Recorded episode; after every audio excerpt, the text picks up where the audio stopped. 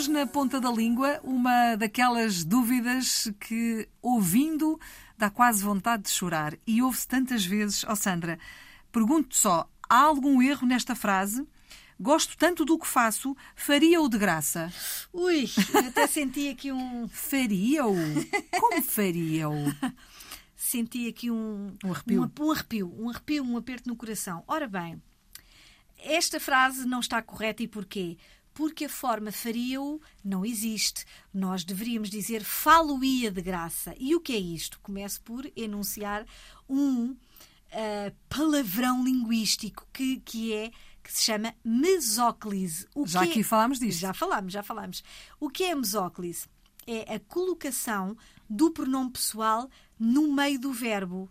Por exemplo, se houver três cadeiras, se há lugar perto da Filomena, eu digo, se houvesse lugar, eu sentar-me-ia ao pé da Filomena. Sentar-me-ia, não é? Sentaria-me sentar-me-ia, enviar-te-ei, Filomena, enviar-te-ei o e-mail hoje. Portanto, o que é que nós temos aqui? Temos o verbo fazer, portanto, não podemos dizer faria-o como não dizemos envi e enviaria-te. Portanto, falo-ia de graça, fa com acento agudo, ifan, lu, ifan, ia, falo-ia de graça. Pronto, e não faria-o.